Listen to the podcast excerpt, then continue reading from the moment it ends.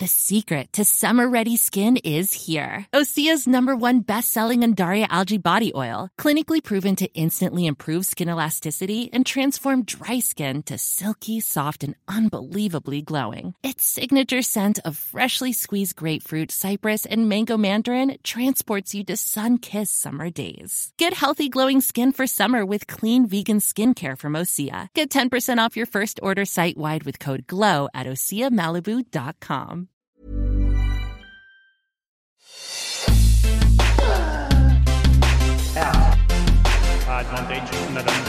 Salut à tous, c'est l'heure de Terre débattue, votre podcast quotidien pendant Roland Garros. Évidemment, il va être question de la victoire de Novak Djokovic, son 19e succès en Grand Chelem, après sa victoire en finale sur Stefanos Tsitsipas en 5 manches. Pour évoquer tout ça, nous débattrons avec Camille Pain, Bertrand Milliard et Laurent Vergne. Salut à tous les trois. Hello. Salut Adrien, salut à tous. Nous débuterons donc par un débat autour de cette finale, puis nous enchaînons avec la question qui suivante. Faut-il réglementer les pauses de fin de set? Sans oublier la stat de Jeu 7 et Mat, le compte Twitter dont nous sommes partenaires. Et un deuxième débat, est-ce inévitable de voir Djokovic ravir le record de titre du Grand Chelem? Terre débattue, c'est parti Le débat du jour concerne donc la victoire de Novak Djokovic sur Stefanos Tsitsipas en finale de Roland Garros en 5-7, 6-7, 2-6, 6-3, 6-2, 6-4. Est-ce qu'elle vous a plu cette finale? Une longue finale, une finale accrochée. Comment vous l'avez vécu Vous qui étiez sur place, Bertrand? Euh, oui, longue finale, euh, mais souvent euh, des sets à sens unique. C'est-à-dire a eu un premier set absolument somptueux. Alors là, on s'est vraiment régalé. Il y a à peu près tout eu. Il y a eu des renversements de situation. un set très accroché. Avec un Djokovic qui, je pense, était très nerveux en début de, rencontre. On l'a vu notamment lorsqu'il a servi pour le set, alors qu'il venait de réussir le premier break. Il s'est fait redébreaker tout de suite en faisant un jeu catastrophique de service au tie-break, il était mené 4-0. Alors, en fait, ce qu'il faut dire, c'est que dans ce set, il y a eu un, moment où il était gêné par le soleil à gauche de l'arbitre au moment de servir. Il était gêné au moment de servir. Donc, il l'a montré. Vraiment, il l'a montré. Et le jeu de service de 6-5, il l'a partiellement raté à cause de ça. Il n'a pas passé de première. Parce que euh, Bertrand, il a super bien commencé au service. Hein. Il n'a pas perdu un non, point. il n'a pas perdu un point sur ses trois premiers jeux de service. Quand même. Non, il là, il a vraiment le soleil dans l'œil. Et pendant le début du tie-break aussi, où d'ailleurs, comme par hasard, il est mené 4-0, il revient bien. On pense qu'il va finalement retourner la situation. Et c'est vraiment le, set le, dramatique jusqu'au bout, avec des rebondissements. Tsitsipas le remporte. Derrière, on a les trois sets suivants voire les 4 sets suivants, sont à sens unique, puisque euh, Tsitsipas gagne facilement le deuxième. Et derrière, après le retour du vestiaire, on en parlera tout à l'heure, Djokovic euh, n'est plus du tout le même joueur. Il, euh, il, est redevenu le Djokovic dominateur. Euh, il remporte très facilement les troisième et quatrième, à tel point qu'on se demande même si au cinquième, ça va faire 6-1 ou 6-0 ou 6-2. Et puis au cinquième, logiquement, à la fin du match, il n'y a pas vraiment de suspense, mais il tremble un petit peu quand même. Le dernier jeu de service de Tsitsipas, il fait des fautes directes sur son dernier jeu de service, il est un peu accroché. Il, euh, forcément, il faut conclure, ce 19, aller chercher ce 19e, un peu plus tendu, mais en face, il n'y avait plus suffisamment d'essence, et, et ce depuis début troisième set du côté du grec, pour euh, réellement pouvoir retourner la situation. Donc dans l'ensemble, déçu un peu, alors j'ai l'impression quand même. Un peu, ouais, un peu. Parce qu'en fait, c'est surtout, c'est surtout le premier set qui donne cette perception-là, parce qu'il est tellement magnifique que derrière, forcément, euh, on, a eu le, on a eu le dessert euh, en entrée. Quoi. En fait, après, à partir, du, euh, à partir du moment où Joko fait ce début de troisième set, et on, on voit très rapidement, je l'ai noté dans des petites notes, là, 7-3, au début du set, j'ai noté passe clairement en baisse physiquement. On le voit sur les jambes, il est moins bien, il commence à faire beaucoup plus de fautes en revers, être un peu plus loin de la balle. Euh, il a énormément donné dans les deux premiers sets, il a fait deux premiers sets énormes, il faut quand même le dire, mais ça, on n'en sort pas indemne. Deux sets comme ça contre Djokovic, à être euh, sur chaque balle, sur chaque frappe. Il était monstrueux, il, était extrêmement euh, lucide dans les zones, il plaçait très bien, il a fait beaucoup de contre-pieds, etc. Mais c'est très exigeant, extrêmement exigeant, et il l'a payé cash dès le début du troisième set, mmh. Où il a une claire baisse physique. Et cette, baisse physique, alors parfois on a un petit coup de mou, ça dure un set, et puis derrière on se refait la cerise. Là non, troisième, quatrième. Pas à Joko. Non, bah, troisième, quatrième, il a l'agonie. En fait, il est non, physiquement, il a eu les 3h37 de la demi-finale contre Zverev. Et là, il n'était pas capable d'enchaîner sur un deuxième match aussi long, alors que Djokovic, bah, 4h11 contre Nadal, un combat extrêmement intense. il n'avait il avait pas eu, euh, il n'est pas resté si longtemps que ça sur le cours, sur l'ensemble de la quinzaine. Donc c'est ça qui est quand même embêtant. Quoi. Oui, tu as senti que ça allait tourner aussi, Laurent, comme ça, euh, début troisième tu dis ça y est, c'est fini, c'est Joko qui enclenche et on le reverra non, je, ne dirais pas que c'était fini, mais ce, ce, break dans le quatrième jeu de Joko mène 2-1 au début du troisième set. Et là, il y a un jeu qui est très très long, qui dure 11 minutes où Titi Pass va sauver 5 balles de break, je crois, euh, ou 4, et c'est à la cinquième ou la sixième que Djokovic va faire le break. Et en tout cas, là, on comprend à ce moment-là que euh, ce match ne se terminera pas en 3-7. Et, euh, Quatrième euh, balle de break, j'ai noté. Quatrième occasion. Ah, je crois que non, il me semble avoir vu, moi, je, crois, que c'est à la cinquième. Bon, bref, peu importe. En tout cas, c'est un jeu très long et qui, qui marque clairement le tournant du match. Après, euh, non, je dirais pas qu'à ce moment-là, euh, je savais que Novak Djokovic allait gagner en 5-7. Ça, c'est, ça, c'est facile. À... Non, ça, c'est facile à dire après. Non, je vous l'ai dit, moi, pendant, dans le groupe WhatsApp, pendant le. non, Vas-y, Laurent. non, mais le match n'était pas fini à 3-1 pour Djokovic dans le, 5... dans le troisième set. Il ne faut pas dire n'importe quoi. En revanche, ce qui est sûr, c'est qu'effectivement, physiquement, on sentait que c'était. Déjà... Comment veux-tu qu'il revienne à partir du moment où il est cuit physiquement On le voit, c'est Non, mais il est cuit au troisième déjà. Comment veux-tu qu'il gagne, bah, regagne Je te, laisse euh, finir tout seul, Bertrand ou... Ah non, mais c'est évident qu'il allait perdre en 5. Ah bon, bon, bah écoute. Non, mais senti, toi, toi, Bertrand, tu l'as senti comme ça. Laurent, non. Ah oui. Donc, Laurent. Non, mais euh, moi, je ne suis pas un expert euh, de, de, de, nous sachons, le nous sachons après coup, c'est très très facile. Et non, je l'ai dit. Donc, euh, eh, vas-y Laurent, continue. Donc ça va être très très. Laisse-le Bertrand, on peut ah, parler, mais c'est pas possible. Ça. Je crois que je vais. C'est la dernière, c'est normal. Je vais prendre un medical time-out là, je crois, parce que ça, ça va être compliqué. Ce que je veux dire, si Bertrand, si Bertrand Millard m'y autorise, c'est que euh, même si physiquement on est moins bien, on a déjà vu dans l'histoire du tennis des joueurs à l'arracher se, dépasser et pour euh, s'en sortir. Et puis il y a autre chose qui pouvait peser dans une fin de cinquième set et qui n'a pas été loin de peser, c'est la nervosité. Même quand on est Novak Djokovic, on est nerveux euh, quand on s'approche de gagner un match comme ça, une finale et un titre du Grand Chelem. Et quand il a ces deux balles de match à 5-3 sur le service de Titi Pass, Tsitsipas sauve la première magnifiquement, mais derrière, Joko fait trois fautes directes. On sent qu'il est tendu. Et il faut reconnaître à Tsitsipas qu'il a été euh, vraiment, il a été courageux jusqu'au bout. Il a, il a rien lâché. Il a, il, je dirais pas qu'il est pas loin à la fin, mais il a obligé Djokovic quand même à jouer jusqu'au bout. Mais Djokovic, on peut parler de Tsitsipas, mais il faut quand même, je pense aussi parler de Novak Djokovic, le relâchement avec lequel il a joué, avec lequel il a servi dans les trois derniers sets. Moi, c'est ça que je trouve bluffant, alors qu'effectivement, j'ai trouvé qu'il était assez tendu en début de match, une fois encore, j'ai envie de dire. Mais en revanche, une fois qu'il a commencé, lui, à, trouver son rythme, bah, derrière, c'est très, très, très difficile de, le dérégler. Oui, mais donc pour résumer, c'est exactement ce que je disais, c'est qu'on sait que physiquement, c'est fini. physiquement, il a pris le dessus. On voit bien Tsitsipas, dès le début, troisième, est beaucoup moins bien et coule petit à petit physiquement. Et on sait pertinemment que donc s'il doit y avoir effectivement euh, une fin de match différente et que Tsitsipas finalement gagne au cinquième, on sait que c'est si Djokovic est nerveux. Et il l'est un peu, c'est vrai qu'il l'est un peu. Il aurait pu être rattrapé par cette nervosité. Il aurait pu, éventuellement, effectivement, il aurait pu être rattrapé à 5 partout. Je ne sais pas ce que ça aurait donné euh, après. Mais euh, c'était juste, c'était justement euh, difficile pour Tsitsipas parce que justement il, sentait certainement ça, mais il était tellement en dessous physiquement à ce moment-là sur la fin de match que je hmm. pense qu'il ne pouvait pas le faire. son gros problème, et après je laisserai la parole à Camille, mais c'est aussi qu'il a été trop souvent en difficulté sur ses jeux de service. Quand tu es en difficulté physiquement, un bon moyen aussi de t'en tirer ou de t'accrocher, c'est de tenir ta mise en jeu. Le problème, c'est que dans ces trois sets-là, il a perdu très très rapidement son service. S'il avait pu dans, dans, le, dans le cinquième tenir euh, 2, 3, 4 jeux de service, ça aurait peut-être tout changé. Mais le problème, c'est que Joko lui déroulait. Il perd 3 points avant le dernier jeu sur son service dans le cinquième set. Et donc, constamment, euh, Titi passe, lui, il est obligé de ramer.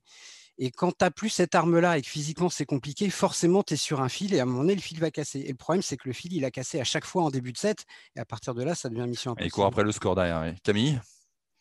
Je, vous écoute tous les trois. Euh, honnêtement, moi, ce match, pour moi, euh, c'est une réussite, une finale absolument réussie. Pourquoi? Parce qu'on allait se demander si Titi Pass allait se satisfaire d'être en finale euh, à son âge et d'avoir joué la finale. Pas du tout, mais pas du tout. On a un super grand champion qui est en train de prouver qu'il va faire partie des tout meilleurs. il a été exceptionnel. Les deux premiers sets qu'il joue, c'est un niveau de jeu hallucinant. Alors, c'est sûr que Joko n'était pas au niveau de, son troisième set face à Rafa, mais qui était euh, lunaire. Et hum, donc, moi, j'ai été ravie de ça. J'avais peur du 3-7, que le jeune y passe à côté.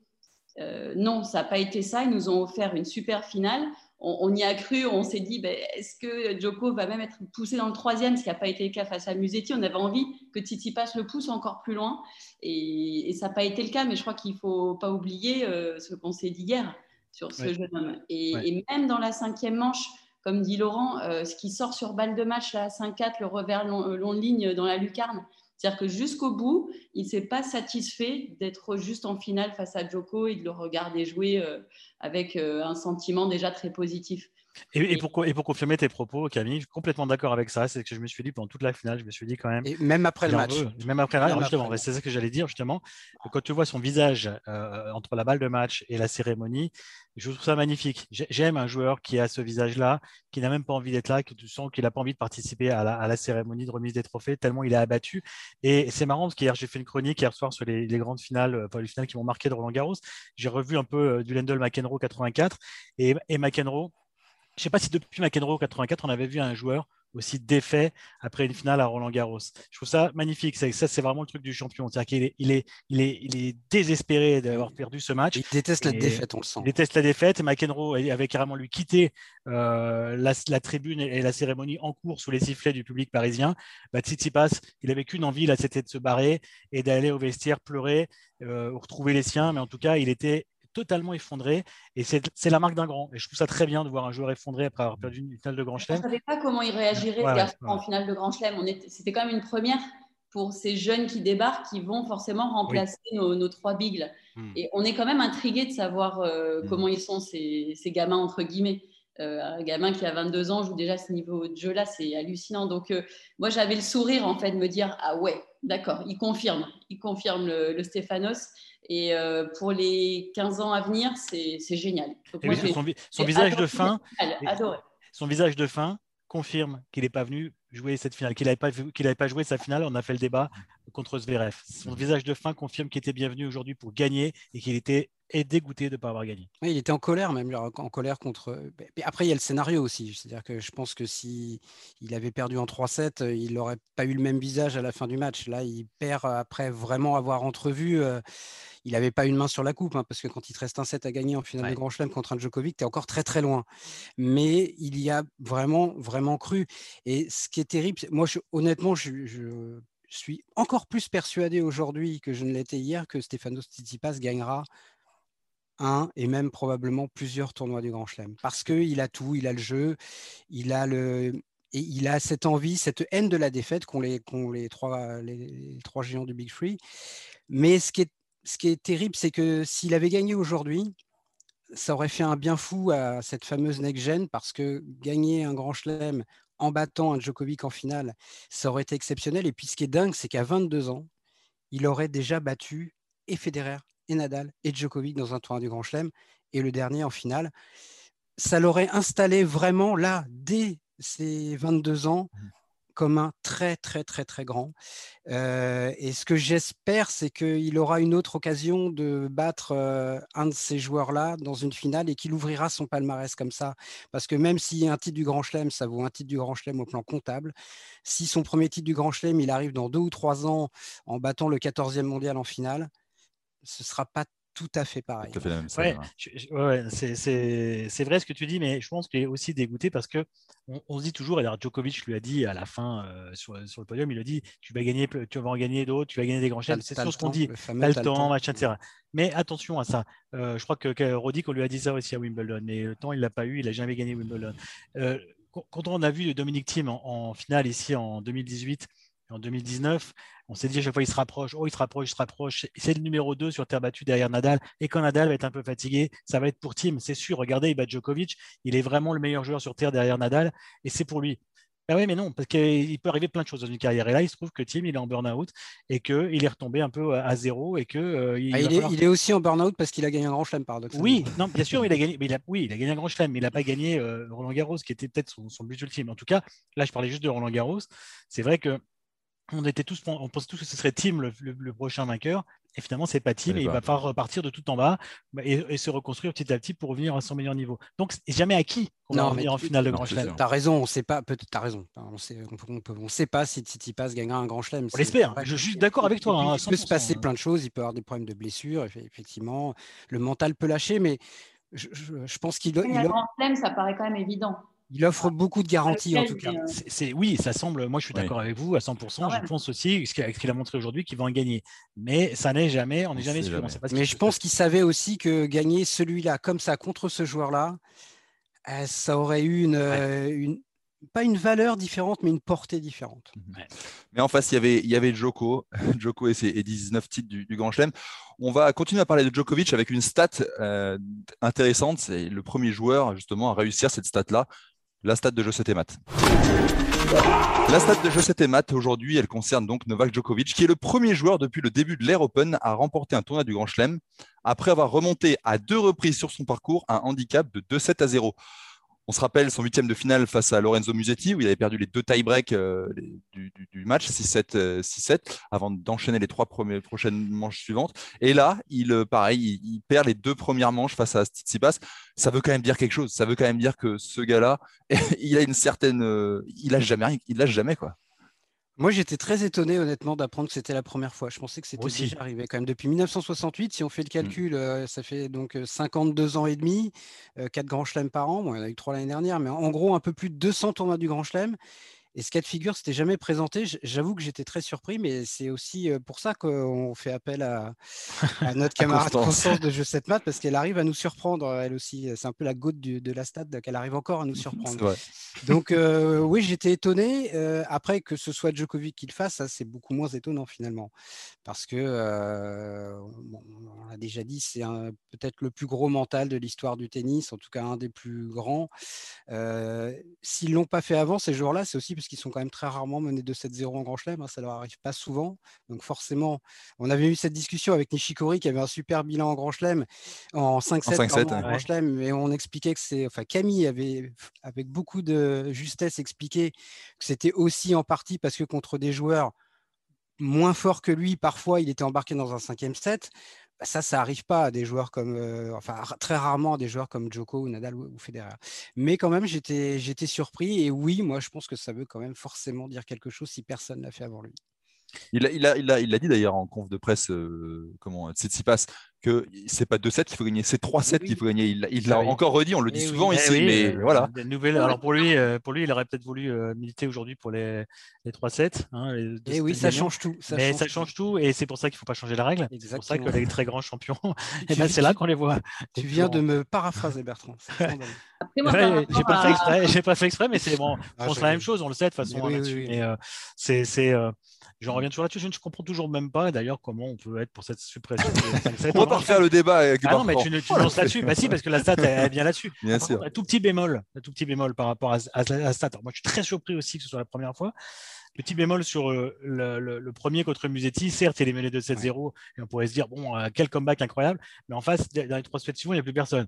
Musetti est blessé, il coule direct et il fait plus un jeu. Enfin, il fait, euh, il fait un, jeu. Un jeu, voilà. Donc, oui, et le match n'a pas été au bout d'ailleurs, parce qu'il y a eu 4-0 abandon. Donc, euh, c'est c'est pas le, comeback incroyable où l'autre est encore au taquet sur les 5-7. C'est voilà. Mais néanmoins, la statistique est très surprenante. oui, mais euh, vas-y. Camille, vas-y. Là, euh, Joko, ça lui est arrivé face à des joueurs qui doit battre entre guillemets. Et moi, j'ai l'impression quand même que bah, c'est un monstre mental, c'est aussi un monstre physique, et ah sait très bien que même à 2-7-0, il va les fumer. Ouais, c'est ça. Donc en fait, il n'a pas la même façon de gérer son match qu'un joueur lambda.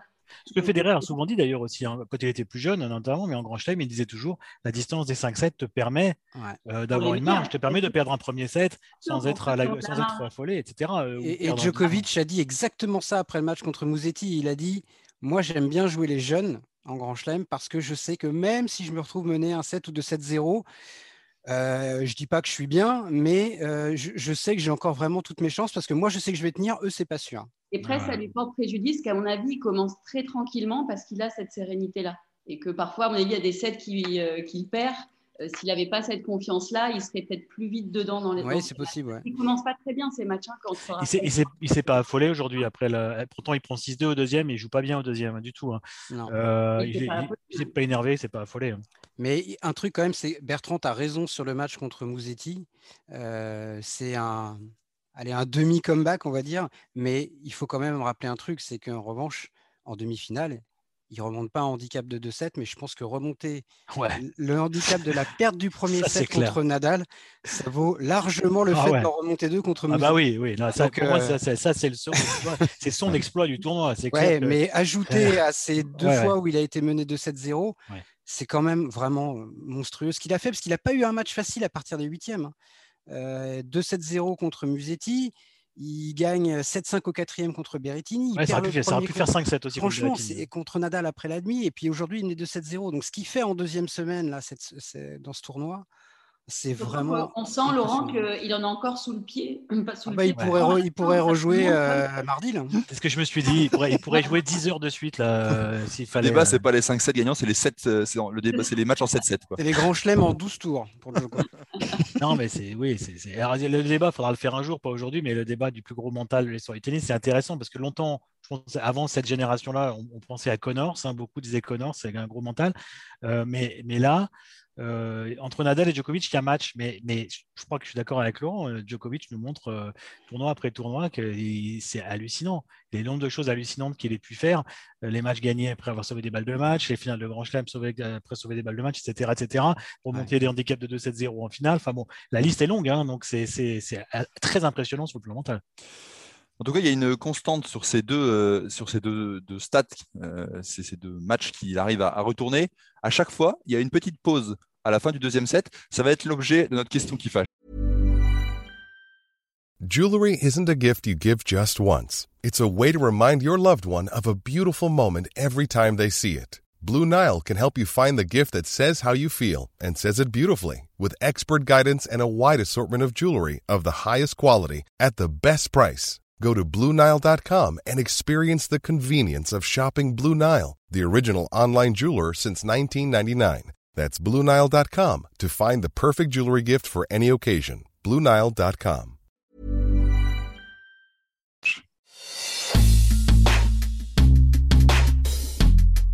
La question qui fâche aujourd'hui, faut-il régler. Je vois Bertrand, il est déjà tout rouge. C'est rare. C'est ça. La question qui fâche, faut-il réglementer les pauses de fin de set?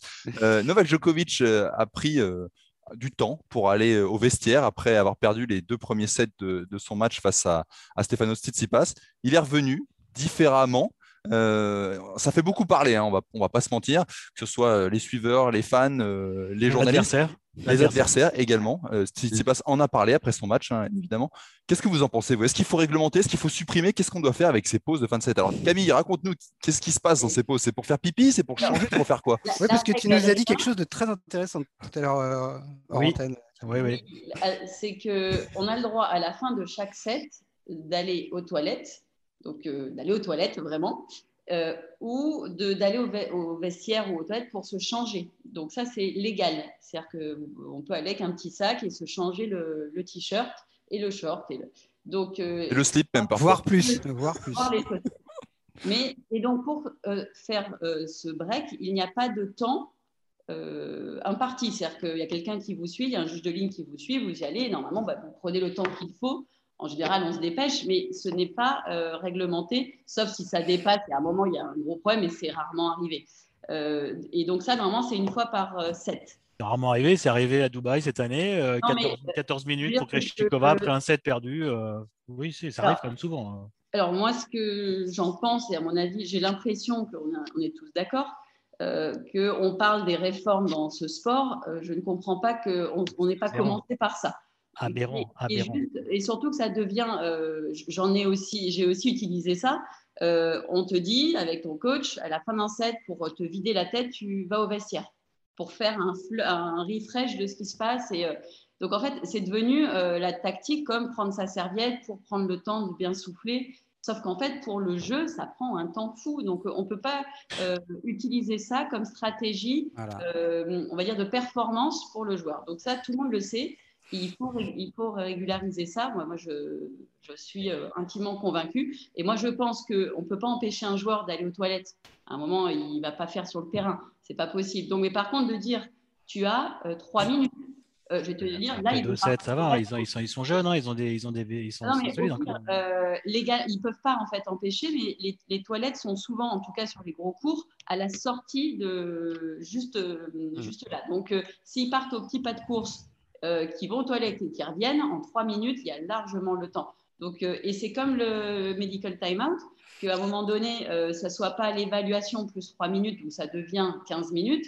C'est en trois minutes, si on ne peut pas te soigner, ben, tant pis pour toi. Oui, ça c'est pas mal. Tu peux être soigné, mais toujours en trois minutes. Et donc voilà, je pense que c'est n'est pas être aussi radical de dire ben, maintenant, on ne propose plus rien mais de trouver des choses cohérentes et que les, joueurs partent. Ça paraît presque même incroyable que le temps mort médical se soit réglementé, alors potentiellement c'est une vraie blessure, et que le, cette fin de set ne soit pas réglementée. Ça devrait être l'inverse peut-être. Qui devrait Camille, tu as, pointé pour moi le truc qui est vraiment le gros problème là-dedans, c'est qu'aujourd'hui c'est utilisé comme un, un outil stratégique et ah, tactique. Et, et, ça, c'est vraiment on insupportable. Quelqu'un qui perd, on s'attend maintenant voilà, à ce bah, ne fait pas le toilet break, on se dit, tiens, il, est, bien celui-là. En 84, McEnroe, après le quatrième set, il, il serait sorti, c'est aujourd'hui, il serait sorti 10 minutes euh, pour casser les... Là, justement, comme je regardais encore une fois cette finale euh, hier, Lendl McEnroe, c'est vieux, hein, certes, mais c'était pas c'était les numéro 1 et 2 mondiaux, c'était pas n'importe qui. C'était très intense comme match, très très intense, c'est très chaud, c'est très proche, ils sont très proches l'un de l'autre. Il y a énorme tension. Ben, à la fin d'un set, alors déjà à la fin d'un set à l'époque, si c'était un jeu euh, pair, on tournait pas, hein. on, commençait le, set suivant. Ça, vous savez que ça, n'existait pas encore. 7-5, on, on, faisait encore un jeu et on tournait à 1-0. On faisait la pause. Mais j'ai regardé, pause 27, il s'assoit. Tiens, est-ce qu'à l'époque c'était réglementé? Qu'est-ce qu'il va dire Jacques Dorfman? Et eh ben Jacques Dorfman, après deux minutes pile, c'était time. Et à time, on revient sur le cours. Et il n'y a pas des joueurs qui partent au vestiaire pendant 10 minutes, etc. Ça n'existait pas. Et c'était beaucoup plus juste. Parce qu'aujourd'hui, moi, j'ai regardé. Euh, donc, à la fin du deuxième set, non, juste pour te dire, Adrien, à la fin du deuxième set, je savais qu'il y aurait aujourd'hui euh, ce, genre de choses. Il sort Novak Djokovic. Au bout d'un moment, alors au début, on, dans son portable, machin, tout on dit ça, ça commence à faire un moment, ça fait, ça fait un petit moment qu'elle est partie là. Je regarde l'arbitre, l'arbitre, on elle tourne, elle est comme ça, elle, regarde devant elle tranquillement, elle n'est pas en train de regarder une montre ou d'appeler, hein, ou c'est s'affoler. Elle regarde tranquillement, elle regarde le, soleil, le ciel bleu et les, les, oiseaux et le public. Et puis d'un coup, il revient. Ah, Parce qu'elle ne peut rien faire. Elle ne, peut rien, elle faire. peut rien faire. Oui. Et d'un coup, elle dit, alors ça c'est la cerise sur le gâteau du grotesque, time. Mais ne dis pas time, il n'y a pas de time. Time, ça peut être au bout de 25 minutes. Alors, dis pas time, ça sert à rien de dire time. le time, c'est le, joueur qui le choisit, son time. Et j'ai mon, collègue, euh, consultant et ami Stéphane Caristan, quand même, connaît bien le sport aussi, notamment l'athlétisme, etc., qui me disait, mais c'est le seul sport, c'est une incongruité du tennis. C'est le seul sport dans lequel individuel dans lequel on autorise ça. Ça n'existe pas ailleurs. Les sports individuels ont dit, allez, tiens, je vais prendre une petite pause vestiaire, là, je vais prendre 10 minutes et je vais revenir. On, peut pas imaginer que ça ne va, on ne peut pas imaginer que ça ne va pas finir par être réglementé. Parce que la, la pause toilette, on a le droit d'aller faire pipi comme tu dis, Camille, mais il faut, pas, faut que ce soit 3 minutes, 4 minutes. 3 minutes max, et après, c'est, et après, c'est un point toutes les 20 secondes. je l'ai vu ça. Vu, euh, Camille avait Anna Ivanovic il y a quelques années. Bon, là, la pauvre, c'est pas de sa faute, elle avait un peu la, courante, on va dire. Hein. Donc, euh, elle, elle, elle, quitte le cours à un moment donné, à la fin d'un jeu. Elle dit jouer aux toilettes. Elle reste longtemps. Et l'arbitre, au bout d'un moment, comme c'était pas à elle de servir, c'était à son adversaire, elle a décompté les points toutes les 20, toutes les 20 ou 25 secondes, 15-0, 30-0, 40-0. Quand elle est revenue, elle avait perdu un jeu. Elle a protesté, mais elle avait perdu un jeu. Hmm. Alors on peut aussi faire ça, mais évidemment que ça se jamais, personne, jamais personne fera ça dans une finale de Grand Chelem. sûr que non. non. Laurent, toi, tu imagines euh, quelle solution parce que ah, Djokovic, on peut pas dire. C'est à moi de trouver les solutions. Mais non, mais on peut pas dire que Djokovic, il, joue avec les règles, Djokovic. Ah oui, mais. On peut lui taper dessus si on veut, mais, il, fait, il fait ce qu'il il a. On l'a très souvent dit. D'abord, il faut dire une chose c'est que Novak Djokovic n'est pas le seul euh, joueur ou joueuse à faire ça sur le circuit. Hein. Non, ça c'est sûr. il n'est pas détenteur de ce problème-là. Sinon, on l'aurait peut-être réglé d'ailleurs. Mais donc, c'est quelque chose qui est de plus en plus répandu. On l'a dit, qui est utilisé comme un outil tactique. Alors, c'est vrai que Djokovic l'a assez souvent fait en Grand Chelem. Euh, dans des matchs très importants. Wimbledon 2014 en finale contre Federer. Contre Dominique Thiem en finale de l'Open d'Australie euh, l'année dernière.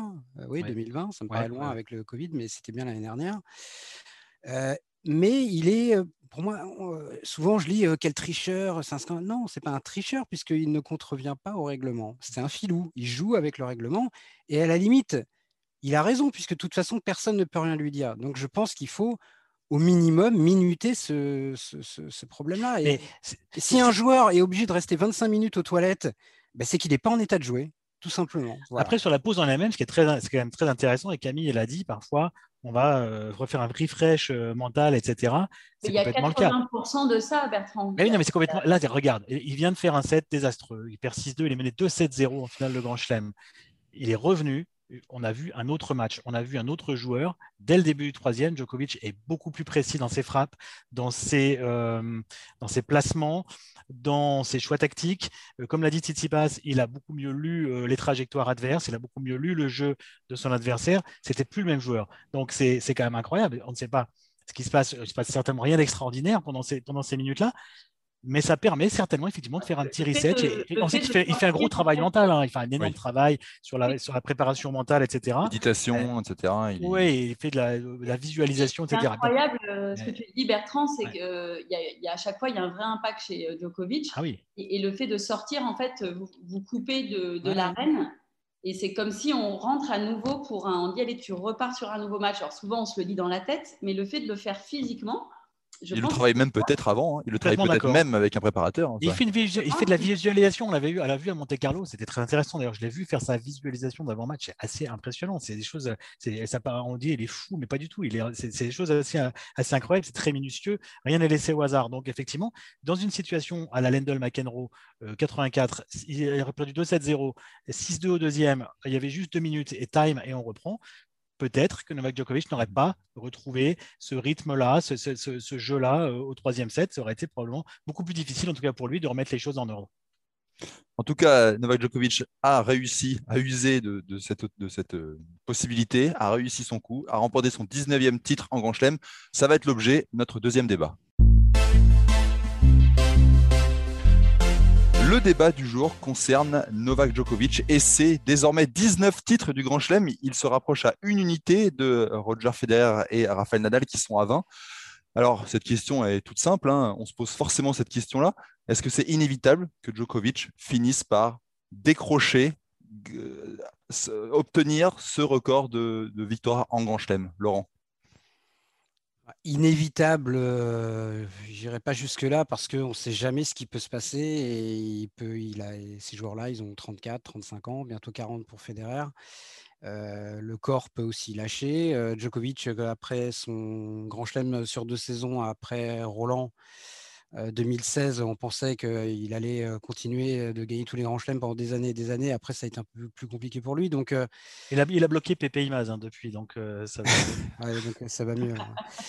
Mais en revanche, aujourd'hui, c'est l'hypothèse la plus probable. Et peut-être pour la première fois de, de leur histoire commune.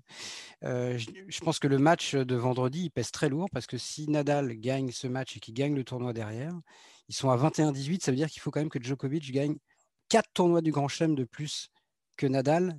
C'est pas la même chose que d'en gagner deux de plus. Là, c'est le, tournoi de l'histoire du tennis, je l'ai dit le jour même. Ah, il y en a beaucoup. C'est le hein, tournoi définitif de l'histoire du tennis. Ah, en, tout cas, en tout cas, tu m'as déjà, tu m'as déjà dit ça après la finale de Wimbledon 2019. Euh, oui, 2019. Non, je parlais de Wimbledon 2019, moi. Ah, d'accord. Non, je parlais que tu parlais de ça. Non, non, je parlais de Wimbledon 2019 pour moi comme tournant définitif de l'histoire du tennis. Ah, définitif, je sais pas. Euh, l'histoire du GOAT, en tout cas. Je pense que encore une fois, la, demi de vendredi, elle, pèse lourd entre Nadal et Djokovic. Federer, je pense que il restera à 20 ou au mieux, il ira à 21 s'il sort un Wimbledon de feu. Je ne le vois pas euh, aller au-delà. Euh, Djokovic, le problème, c'est qu'il peut gagner absolument partout. Ça, pèse plus, lourd pour, Nadal que pour Federer. Et, maintenant qu'il a battu en plus Nadal, vraiment, euh, il a gagné ce Roland en battant Nadal il est favori de tous les tournois du Grand ah bah Chelem auxquels il participe. Donc, c'est très, très, très difficile d'imaginer. C'est la première fois qu'il se retrouve à une marche du record. Jamais il s'en était approché aussi près. j'ai fait un tweet tout à l'heure quand même pour rappeler que fin 2010, il est à 1, Nadal est à 9, Federer est à 16. donc, en 10 ans et un Grand Chelem de plus, de l'Open d'Australie 2011 à Roland Garros 2021, il a gagné 18 tournois du Grand Chelem. Avec deux ans de, de, coupe, de moins bien, pas de coupure, avec deux ans de moins bien. Et depuis ces deux ans de moins bien, il a gagné 7 des 11 tournois du Grand Chelem disputés depuis Wimbledon 2018. Ça veut dire qu'en en trois ans, il s'est fait le palmarès d'un McEnroe euh, en Grand Chelem. C'est considérant. Il fait ça entre 32 et 34 ans. Moi, ça me, ça me laisse le. on le voit physiquement euh, monter crescendo sur des, fins de Grand Chelem en 5-7. Vous imaginez le, au niveau physique, comme il doit se sentir en ah confiance pour, euh, pour des grands chelems dans les années. On ne se dit pas il est usé ce, ce ah joueur. ça, sûr ah tu le vois Camille, toi, Tu le vois Camille euh, remporter, décrocher ce, ce record ah bah Là, il est, euh, il est tellement proche et il est en train de, de montrer qu'en allant battre Rafa sur cette surface-là, lui qui est beaucoup plus multi-surface que les autres, je dirais. Que là, en fait, on pouvait être bon, allez, Joko, l'Australie, l'US, même s'il a déjà gagné Roland, mais et là, je trouve qu'il a encore un niveau au-dessus. Il va les chercher sur leur terrain. Donc euh, là, il va, pour moi, il va, là, vu la forme qu'il a en ce moment, il est un petit peu plus jeune. Bien sûr qu'il va exploser. Euh, la question, c'est quand alors? C'est dans deux mois Non, mais, non mais ce, qui est, marrant, Adrien, c'est qu'en regardant un petit peu les réseaux sociaux, là, euh, notamment ce soir après la finale, ceux qui sont le plus détruits, là, ce sont les, les, fans de Nadal, plus que ceux de Federer. Parce que finalement, Federer, il ne pouvait pas gagner le tournoi. On savait qu'il soit il allait être dépassé par Nadal, soit peut-être euh, voir Djokovic se rapprocher encore plus. les fans de Nadal sont, vraiment euh, très très marqués, touchés parce que il, est battu chez lui. C'était vraiment l'occasion pour lui d'être à 21 et de prendre la tête et de mettre Djokovic à trois longueurs. Et Federer, quand même assez peu de chances qu'il en gagne un, donc il, il, prenait quand même Nadal en gagnant ici une très belle option. Là, il ne gagne pas chez lui. On sait que c'est de plus en plus dur pour l'Espagnol de gagner sur les autres surfaces maintenant un tournoi du Grand Chelem. Et Djokovic, comme vient de le dire Camille, peut gagner partout. Donc c'est vrai qu'il a vraiment les cartes en main. Federer a peut-être un infime espoir de gagner encore Wimbledon. Enfin, ça me semble quand même extrêmement difficile. Et, euh, oui, je, pense que s'il n'y a pas de blessure ou de relâchement, de contre-coup mental comme il a eu après sa première victoire à Roland Garros, mais là, il n'y a pas vraiment de raison. Parce que là, puis là, il a une carotte. il a une carotte. à il n'avait pas de carotte. Là, il, n'a plus de carotte. Il n'avait plus de carotte parce qu'il a gagné les quatre grands chelems. D'ailleurs, on a vu que Murray, lui, on avait eu une pour la suite de la saison, eh qu'il était allé la chercher, que derrière, et ça a flingué sa carrière. Donc, euh, Djokovic, il a toutes les cartes en main. Il a cette carotte, effectivement. Il est meilleur actuellement que les, ces deux grands rivaux. Il est meilleur que les jeunes. Et qui peut gagner Wimbledon à part Djokovic aujourd'hui? Les jeunes, on ne sait pas trop ce qu'ils valent sur gazon. Il n'y a pas eu de Wimbledon l'an dernier. Euh, la nouvelle génération, on va voir ce que ça va donner. Mais donc, il est immense favori.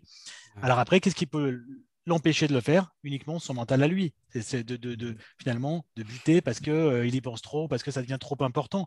Mais euh, si on est à 20-20-20 après Wimbledon, vous imaginez l'enjeu colossal de l'US Open pour, pour lui où il sera favori. Et comme tu l'as dit, Adrien, il est possible. Alors, on ne peut pas jouer les grands chelems avant, avant, avant qu'ils aient lieu. Mais il est possible que d'ici trois mois, le débat du GOAT il soit réglé définitivement. S'il fait grand chelem calendaire plus 21, 20, 20. Plus, les jeux, plus l'or olympique? Alors l'or olympique, on verra. de toute façon, l'or olympique, ça ne rentre pas pour moi dans le débat du GOAT. Ah ben, non, mais s'il si, gagne l'or olympique, il aura absolument tout gagné. Les quatre grands chelems, la Coupe Davis, le Masters, les, et tous les Masters 1000 et l'or olympique. et, il est en tête du classement des Masters 1000, celui qu'on a gagné le plus actuellement. Plus le record de semaine euh, numéro 1. Il, est devant, plus le record de semaine numéro 1, et il est devant Federer en, dans les head-to-head. Bon, ça, après, il y, a aussi, il y a aussi 6 ans d'écart, donc il faut aussi euh, oui, oui, Mais hein. vrai que... et, il est devant Nadal également dans les head-to-head. Donc, il ne restera plus qu'à aller faire le tour des challengers pour euh, tout remporter et prendre sa retraite. ça, il n'a pas le droit. Non, il y, a le, il, y a le il y a le nombre de titres, effectivement, après. Qui... Mais ça, ça va être dur. Il faut jouer beaucoup de tournois pour ça. Oui, surtout qu'il a clairement expliqué, euh, après l'Open d'Australie notamment, cette année qu'il euh, jouerait moins, et c'est ce qu'il a fait, et que voilà, il n'y avait que les grands chelems qui l'intéressaient, et on, peut le comprendre. En tout cas, le choix de Belgrade, que beaucoup ont critiqué d'aller jouer Belgrade, euh, le, tournoi juste avant Roland Garros, et de, zapper Madrid. Ben voilà, et les, deux gagnantes, les deux gagnants pardon, des, des, tournois masculins et féminins de Roland Garros ont gagné un tournoi juste avant Roland on peut faire un autre débat parce que. Alors que souvent, c'est pas le cas. Donc, je pense que l'année prochaine, avant Roland Garros, il va y avoir beaucoup de monde à Strasbourg, à Lyon, euh, à, Belgrade. Les organisateurs qui vont être. Se frottent les mains là, ouais. on a un autre gagnant aussi, dont on n'a pas encore évoqué la victoire. C'est Bertrand Millard. Il faut le dire. Il a gagné le concours des pronos. Oh. Eh oui. On y vient, ces pronos. Alors Bertrand, aujourd'hui, marque un point parce qu'il avait pronostiqué euh, Joko en 4. 4 plat du pied sécurité, évidemment. Camille, elle marque 3 points parce qu'elle avait vu Joko en 5, bravo. Bravo Camille. Laurent 0 parce que Tsitsipas, c'était le risque qu'il avait pris. Laurent, il faut le saluer. Il faut saluer le risque. J'ai ouais, cru à un moment donné que j'allais euh, rejoindre Bertrand. Je voudrais, euh, je voudrais, je voudrais remercier d'abord, je voudrais d'abord euh, féliciter Laurent et Camille pour. c'est vrai que je leur souhaite le meilleur pour le reste de la saison. Wish, the best, top opponents. Ouais, exactement. Donc 20 points pour Bertrand, 20 grands chelems, 19 pour Camille et puis 16 pour Laurent qui cale un peu, mais bon, il reviendra, il reviendra au jour prochain. Ah, c'est mieux, que, mieux que Sampras quand même pour Laurent, c'est pas mal. Ouais, c'est pas mal. On m'aurait dit ça au début de la quinzaine. C'est Bertrand le GOAT Ouais, bon, on va pas s'emballer. bon, en tout cas, merci à tous. Terre débattue, c'est fini. J'espère que vous avez pris autant de plaisir à nous écouter que nous en avons pris à débattre de l'actu tennis pendant cette quinzaine. Un grand merci à nos débatteurs du jour, sans oublier Cyril Morin, Olivier Canton et Sébastien Petit qui ont aussi participé à ce débat. Constance également de Je sais tes maths et Quentin Guichard qui a travaillé sur l'habillage des vidéos parce que c'est aussi des vidéos euh, terre débattue. L'actu de la petite balle jaune, ça continue sur Eurosport, sur eurosport.fr toute l'année et en podcast avec Deep Impact tous les mardis. Voilà, à très vite sur eurosport.fr. Encore merci. Maintenant que le tournoi est fini, vous avez plus de temps, alors allez taper la petite balle jaune. Salut à tous. Salut. Salut à tous. Salut tout le monde, merci beaucoup.